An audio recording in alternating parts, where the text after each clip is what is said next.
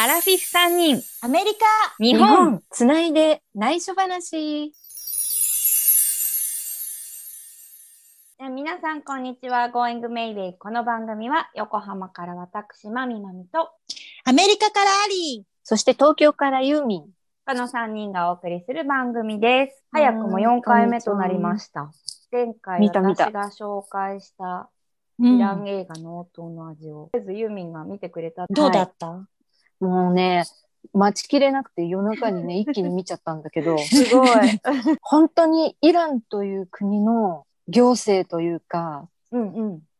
主義というか、もうカルチャー、国民性、すべてにおいて本当に知らなかったことが多くて、見た後にやっぱり見たくなって、私が以前見た人生タクシーをもう一回見たの。あの、やっぱりイランの映画なんだけど、結構イランで有名な監督でいろんな映画を撮ってて、内容が、あの、いろんなことに反するとかって言って、20年間撮影禁止を食らってる監督が、これならいいだろうってことタクシーの運転手になって、カメラを勝手に置いて、流して、えーその乗ってくる人たちの映像をそのまま、あの、ドキュメンタリーみたいにして流したものが、ベルリンの国際映画祭で受賞して、受賞したけど、その監督は授賞式に行けず、そこに出てた女の子が代わりに授賞式に出て、受け取ったっていう感じだったんだけど、やっぱりね、すごいイランって苦労してるみんなが、イランの映画面白いね。ちょっとね。うん。面白いですよね。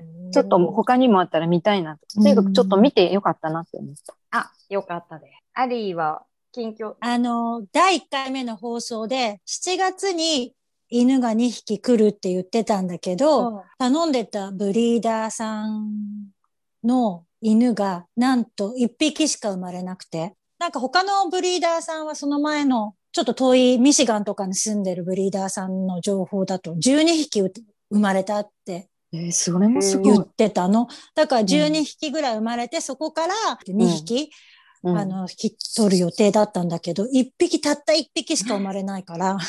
でも、うんと、番犬になるんだけど、1匹だとちょっとかわいそうだし、うん遊び相手が欲しいかなと思って、もう1匹、近くのドーベルマンのブリーダーさんからうん1匹、それが昨日来ました。夫がメロメロで、そうなんだ。かわいい。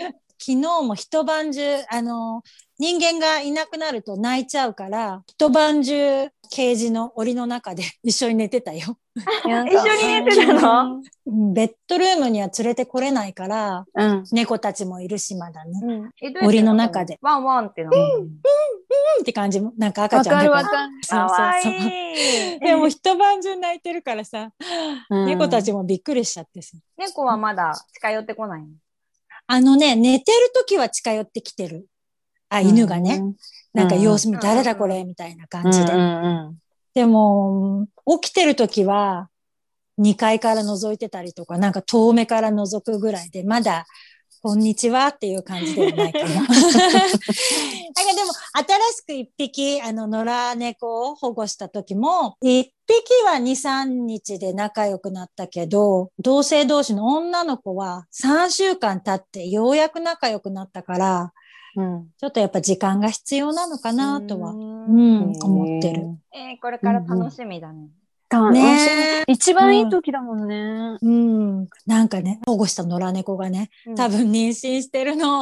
もう、猫だだらけ、色だらけみたいな。そうなのよ。えーえ、猫は何匹産むの？パ産む時もあるし、でも、ウィザンだと1匹か2匹って言ってた。ね、動物。じゃあ、家族が動物動物毎月増えてるみたいな感じでいいのかなすいいごよ、い。いいよ。どうなるんだかって。マミマミの状況は良かった。近況だと、昨日ベビーシッターだったんだけど、昨日は5歳の子と2歳の男の子の兄弟のお迎え、保育園からお家まで連れて帰るっていうところだったんだけど、もう男の子2人ってめっちゃ大変だなっていうのはすごいうん思うんだけど、お兄ちゃんが昨日、そのお家に着いた前で、ダンゴムシを見つけて、うん。で最初なんか虫嫌いとかって言ってたんだけど、ダンゴムシ触ってみると丸くなるよみたいな話して、こう、うん。ちょっと触れるようになって遊んでたの、ちょっと手に乗せて弟に見せたりとかして。そしたらさ、ダンゴムシやっぱ強くうん。握りすぎちゃって、うんビシって潰してしまうね。死んじゃったのね。あーって言って。で、もうそしたらさ、泣いちゃって。力の加減がわかんないんだよね。あそうそうそう。で、なんとかさ、まあ罪悪感もあるの罪悪感かわかんないけど、うん罪悪感。悲しみかな。こんなに簡単に死んでしまうんだみたいな。すごい悲しんでて。慰め方って難しいなと思って。ここで命の話をするにはさ、そんなに時間もないし。そんな気持ちの時に言ってもかわいそうだそうよね。そう。優しくしてあげないと、ちっちゃいからねっていう話はして、きっとその子は命の大切うんさが分かったかもしれない。ね、分かってくれる。次は強く握らないかもしれないね。そうそうそうそう、うん優しくしてくれるかなって思って。うん。うんそう。この子こんなに優しかったんだと思って、うちん。ょっと嬉しかった。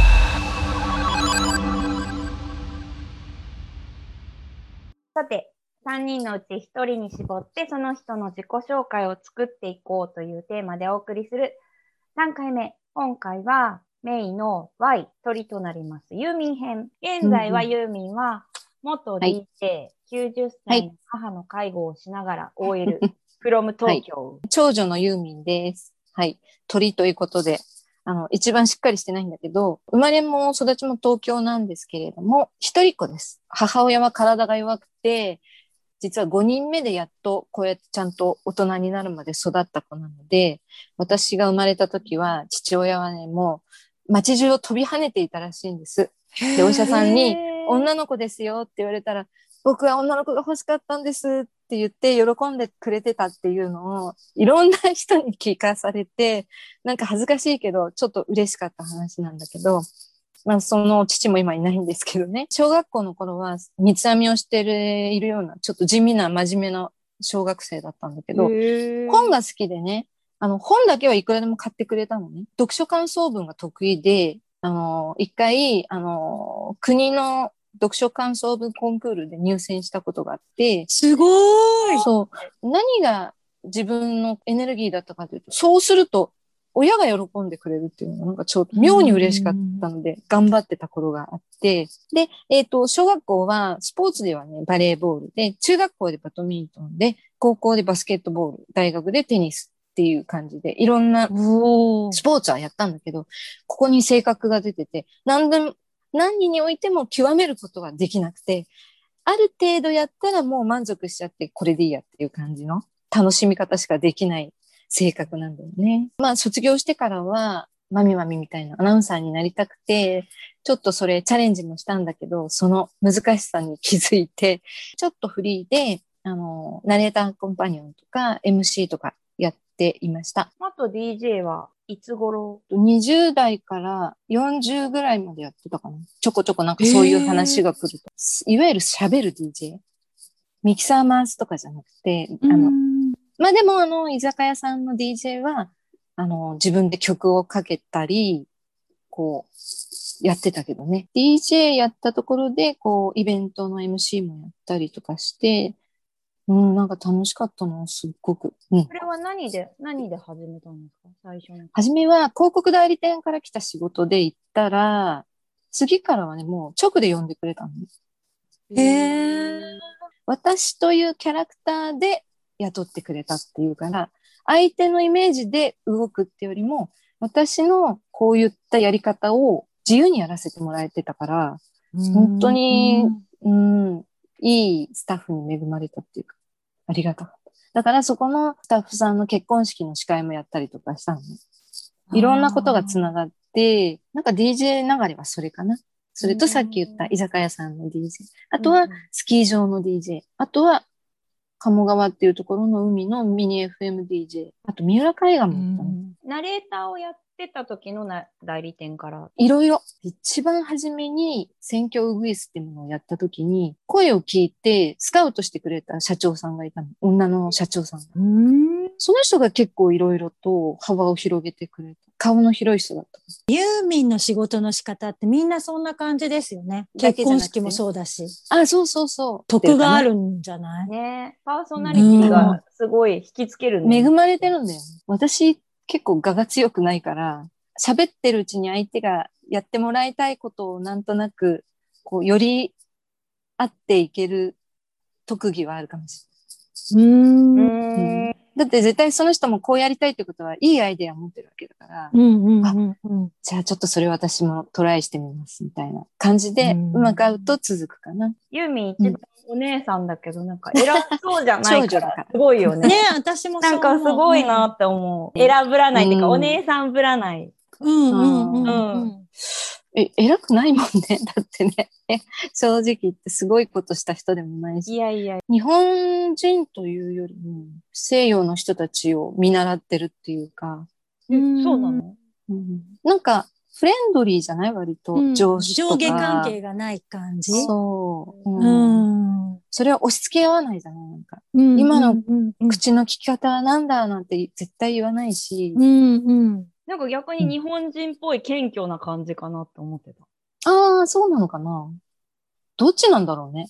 まあ何人っていうのはないか。うんいいとこ取りじゃない。ああ、そうか、ね両方、両方。ううんん。もらった方がいいよね。なんてね。うんなんかうん嫌な気分になる時間が少ない方がいい。素晴らしうい。ん本当にこの MCDJ の仕事はもう繋がってたことで、例えばマダラオの DJ は、その居酒屋の DJ のお友達が行けなくなったっていうので、私が代わりに行ったことから始まったのすごいよね。だからそうやってさ、なんかう、ん。つながっていくっていうのは本当にユーミンの人柄だと思う。えーでも、やっぱり月収がある仕事に就かなきゃっていうことで、旅行会社に入って、えーその旅行会社をきっかけに、次は外資系のあの旅行関係の会社の秘書をやったり、その後はなんか飛行機のチャーターの仕事をしたりとかって言って、今もまだ OL として仕事はしています。好きなことはやっぱり昔は本当海外旅行。初海外旅行は学生の頃のアメリカ。LA に着いたらいきなりレンタカーをしても、それでずっと当てもなく、あの、サンフランシスコ目指して走って、そのちょこちょこっとあったグランドカニオンとかそういうところ寄って、あの、観光したり。もうとにかく無計画な旅行をあの、したんです。で、それで、やっぱり、あ、旅行っていいなと思って、旅行会社に入りたいと思ったのもきっかけかもしれない。ああ、うんなるほどね。うん。中東で入っちゃったんだけどね。あとは、おなじみのハワイに行ったり、あの、アジアは、あの、フィリピンセブ島とか、タイのプーケットとか、あと、あの、フィジーとか、途中でダイビングのライセンスを取って、ダイビングが楽しくなってからはちょっと島関係に行ったり、そして、あと、お友達がいることでニュージーランドに、あの、遊びに何回か行ったりとか、オーストラリア行ったりとか、あと、あの、シンガポール、マレーシア、香港、韓国、マカオ。その後、ヨーロッパに行くきっかけができて、イギリス、フランス、スイス。あ、なんかすごい、今まで行ってた国と違うっていうカルチャーショックもあって、なんか、うん、世界って広いなって思ったんだよね。沢木幸太郎っていう人が書いてる、はいはいはい。深夜特急だっけ？うん。あれもすごい影響があって、あんな面白い本があるんだと思って、ずっと読み続けてたら、こういう旅行の仕方もあるんだね。もうほんとバックパッカーで始めた感じの旅行だよね。うんうんこう今はね、こういうあの時期だから、それはちょっとあのみんなが我慢して、早くそういう日が来るといいなとは思ってるんですけどね。今、私はもう一つ、そのキャッチフレーズにあるように、あの、介護をしてまして、うん介護というのも、あの、父親から始まってるんだけど、まあ、父親の時は母親も一緒にやってたから、すごく、あの、楽っていうか、自分は働きに出て、家でお母さんが見ててくれるっていうのは、今はお母さんは私だけが見ると思うと、まあちょっと、うん、今のコロナ禍のこの、働いている状況、毎日会社に行くしことは、あの、ないっていう状況では、まあ本当に、それだけはありがたいなと思ってるんですけどね。あとは、やっぱり私は、あの、もう本当に声を大にして言いたいのは、あの、まみまみありもはじめ、友達に恵まれていること。本当に友達とはみんな長い。それがすごくありがたいなと思っていて、いつも助けられてるし、ちょっとした一言に救われたりとか、あとは、あったかい気持ちになったりとかする。そういう友達しかいない。あとはもう海が好きなのとか、美味しいものを食べることが好きだったり、ビールが大好き っていう感じ。それでまとめちゃったけど。じゃあ、キャッチコピーどうしよう。なんか人柄のいいそうだよね。出したいな。ユーミンは当たり前のようにやってきてるけど、うん。人間関係で苦労してる人ってすごくいっぱいいるから。うん本当うん昨日もね、友達とその話してたの。うんなんか恵まれてるよねって。恵まれてるって思える方がすごいよね。初めて会った時から、うん。初めてって感じがしないんだよね。多あ分みんなに対してそうなんだ。ボーダーみたいな境界線みたいのがあんまりなくてさ、私は結構初対面の時は、あんまり打ち解けな、打ち解けられないの？でもんユーミンみたいなタイプが、はいって来られちゃうと、はいって言って受け取っちゃって、そっから私の心がパッてオープンするから、開くから、うんうん。なんかそういう感じで人間付き合いしてるんだなって今日の話聞いてて思った。んそうだね。開かだから誰にでもじゃないよ。でもすごいなって今聞いてて思う。特にほら私、心理カウンセリングやってたから、それでものすごい悩んでる人いっぱいいたからさ。うんうんそういえば座右の銘はうん一期一会。うーんもうこれは中学生の頃から変わらない。なんかうまくまとめたいな、ねなんか何があるんだろう。みんなのこと愛してるし、みんなからも愛されるし、うんそれで世界が広がっていくような感じな。うん、そういう人とは、あの、距離を置くけど。まあ、それはそれでね、うんうん。みんながみんなね。そうだよ。う ん全員に愛されることはできないからね。ないからねそうそうそうそう、うんそんな欲もないしね。年取って思ったことは、もう自分に合うことだけを周りに置いて生きていけば楽に生きられるって思ったの。うんなんかこうハードルを超えようとしないで、あ、身の丈がここなら、もうこれを周りにこう、並べて、その中で、ハッピーだったらいいやって感じ。うんうんうん。それが今、すごい楽。自然体なんじゃない？ものすごく。ユーミンって。そうそうそう言われるといい、いい言い方なんだけど。くすぐったいでもそうだよね。うんなんか、だから自然体だからさ、愛されるというか、みんな自然好きじゃない、だから自然体の人と一緒にいると楽だもんね。自分も自然にいられる感じかな。ユーミンといると、自分が、あ、こうしなきゃとか、ああしなきゃっていうのが外れる感じ。ああ、うんうんうんうん私、そう、許せるよ、何でも。許してくれる。許してくれるすごいそでもフレンドリーっていうの、うん、フレンドリー。フレンドリーは入れた。うん。周りが自然にいられる。う。いつでも自然体とかそういうので。うん、あ、いつでも自然体。え、フレンドリーなお姉さんは入れないな。フレンドリーは入れようよ。いつでも自然体、フレンドリーなお姉さん。フレンドリーな、えっ、と、ビール好き女子。フフレンドリーなビール好き、うんいつでも自然体、フレンドリーなビール好き。うん。ビールは入れてあげたいな。ビールに助けられてるから。人生。じゃあ、元 DJ、90歳の母の介護をしながら OL、いつでも自然体、フレンドリーなビール好き、from 東京。お母さん年入れなくていいかな。来年91歳になっちゃうし、じゃあ、元 DJ、母の介護をしながら OL、いつでも自然体、フレンドリーなビール好き、from 東京。うん、ありがとう。はーい。May I help you? このコーナーは毎回レギュラーコーナーとしてそれぞれのおすすめを紹介するコーナーです。今回はアリーのめいめいヘルプユー、アリーのおすすめの紹介です。では、アリーよろしくお願いします。私も映画です。私がおす見てるもんねすめするのは、うん。I Feel Pretty っていう映画で、2018年のアメリカのコメディ映画なんだけど、日本語のタイトルは、I、私ね、I feel 感じる pretty, I feel pretty で、副題が人生最高のハプニングっていうコメディ映画なんですけど、多分ね主演は？主演はね、エイミー・シューマーっていうコメディアン。本当にね、いい映画で、コメディで、私はコメディが大好きなんだけど、自分に自信がない人、特に容姿とかに自信がない人、絶対見てほしいなって思って、これがあったら自信がもあ持てるのになとか、外のものに自信がない人たちにおすすめの映画です。主人公がすごくぽっちゃりしてて、うん。こうなりたい。ああなりたい。ああなったら幸せだろうな。こうなったら幸せだろうなっていうのがすごく多い人なの。それがね、ある時、マミマミが好きなフィールサイクルだっけ？あれってアメリカだとソウルサイクルとか言って、多分同じやつだと思う。音楽かけてみんなでこうやる。で、ぽっちゃりしてるから、うん。痩せたらどんなに私の人生が素晴らしいだろうってずっとこう思い込んでるの？逆に言うと、うん私は不細工だし、ぽっちゃりしてるから何も恵まれないのよねっていう感じ。太ってるせいにしちゃってんだ。でも頑張って、改善はしようとしてるの？そのフィールサイクルみたいな。映画の中ではソウルサイクルっていうのに行って、うん一生懸命一生懸命自転車こいだりしてるんだけど、みんなそこに来ているジムの人たちはスリムで、美しい人たちでっていうか、うんちょっとなんかバカにされてるような、自分もね、バカにされてるような感じなのよ、その子はね。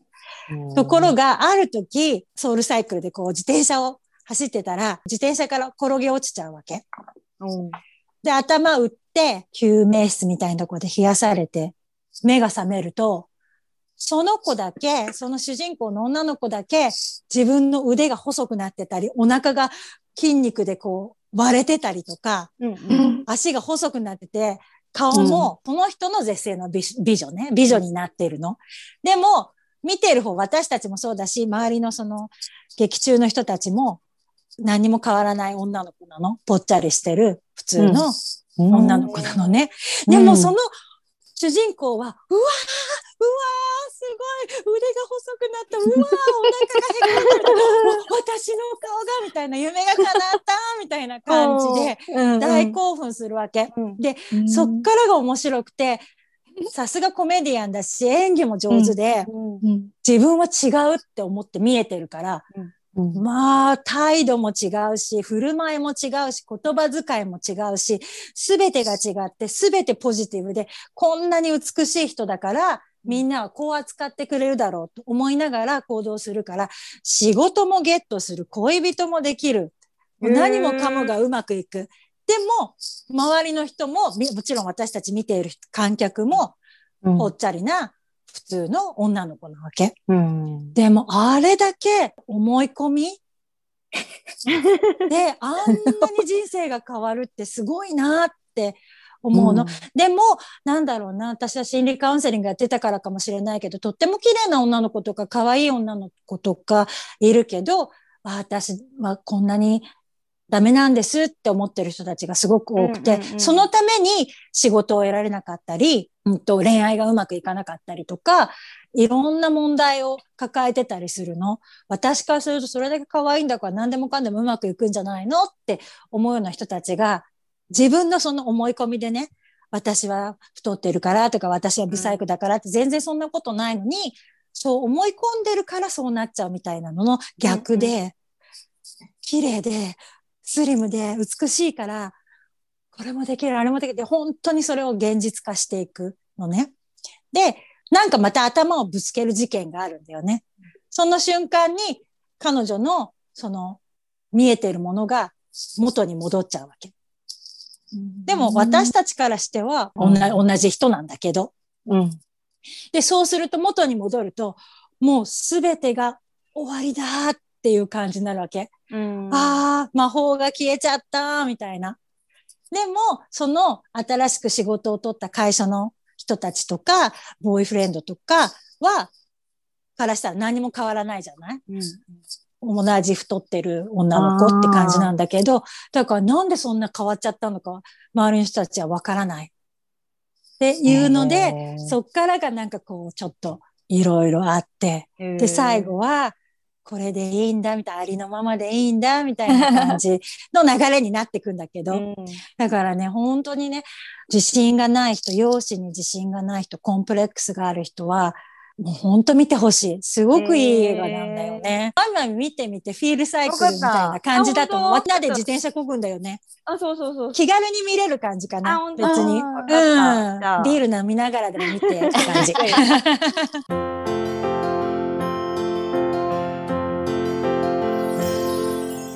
エンディングの時間となりました。引き続き、あの、Going Mayway のインスタも更新しております。はい。見てください。見てくださ。はいい。今回は初めての話。はい。初めて経験した喋る仕事うん。以外でもいいの？